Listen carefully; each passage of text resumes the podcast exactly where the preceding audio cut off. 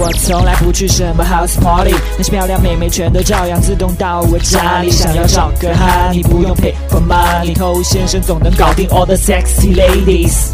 欢迎收听把妹宝典，我是头先生。现在智能手机呢，在我们的生活当中扮演着越来越重要的一个角色哈。在我们之前的节目当中也讲到过。有很多的手机应用，譬如说微信，在把妹子的过程当中呢，会起到非常重要的一个作用。那今天我们就来讲一下，在泡妹子的时候，怎么样来善用微信。那任何的一种工具，你要使用它来泡妹子，有很重要的一点，就是它的人数够多，基数够大，这样的话才有足够多的妹子可能被你泡嘛。像我们很早用的同城聊天室啊，这可能小朋友们没听过哈，这个暴露了自己的年纪。那还有早期的 QQ。再到现在的微信，它一定都是有非常多人都在使用它的。如果你用一些很冷门的社交软件的话呢？不但妹子会比较少，因为这个软件冷门，那被打开的次数也不是很多，所以你要跟妹子建立联系的机会呢，也相应的会很少。那微信就不用多说了，基本上每个妹子一定是人手一个的。那另外呢，包括它的一些特性，比如说一些自定义表情，这个在跟妹子聊天的时候呢，也可以用于营造更加轻松幽默的一些氛围。那它的语音呢，也是可以发挥更强的一些功能的。文字的表述毕竟是非常局限性的，加上你的声情并茂之后呢。你们的沟通才会产生更强的一些效果，尤其是对于一些声音好听的兄弟，一定要善用微信当中的语音功能。那除此之外呢，还有一个非常重要的就是朋友圈的呈现。你可以想象一下，之前我们没有这些社交软件的时候，搭一个妹子只能去要一个手机号码，在要到手机号码之后，所有的联系呢，也仅仅只有文字跟电话而已。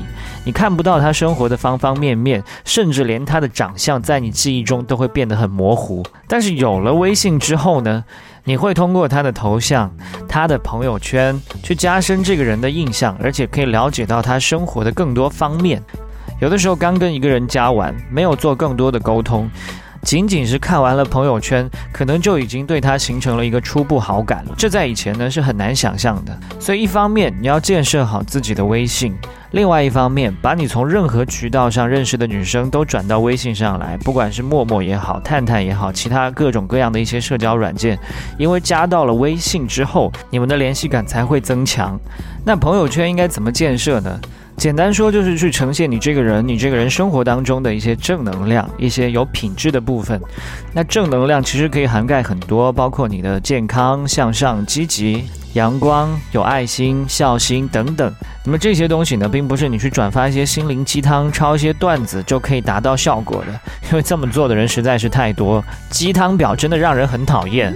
所以不要用这么 low 的方式，而是更多的去用图文的方式来表达你的生活。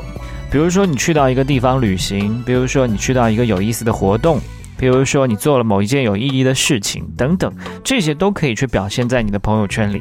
那么最重要的呢，还是要让你自己这个人真正的热爱生活，善于发现生活中一些美好的、有趣的细节，这样你才会有感而发。也让妹子看到的是一个真实的你，而不是一个作出来的你。那相反的一些负面的情绪，你就避免在你的朋友圈当中出现。比如说什么，哎呀，最近又被老板扣工资了，啊，信用卡又还不上了，哇，今天出门差点被车撞死，诸如此类。这种看完之后，就会让人觉得你是一个负能量爆棚的人，容易让人产生想要远离你的冲动。你自己的生活都一团糟，怎么样去吸引妹子靠近你呢？另外呢，朋友圈还可以传达出一些安全感。有的时候，朋友圈传达出来的信息不足够，妹子是不敢轻易跟你约会的。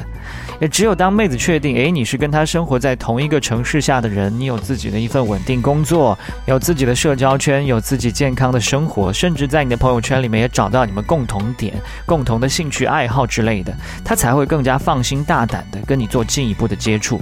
最后一点时间，我们讲一下这个微信头像哈。其实，在我们的微信公众号上呢，有非常多的兄弟，所以头像呢也可以一览无遗。那我个人觉得，很多兄弟的头像呢做的不是那么的好，还有待提高。我非常不建议大家用一些什么风景啊、豪车啊、逗比卡通啊作为自己的头像哈。那具体怎么做呢？你可以添加到我们的官方微信公众号 K U A I B A M E I 快把妹的全拼，去发送头像两个字，你就可以得到具体的方法了。那今天先跟你聊这么多了，把妹宝典，下回见哦。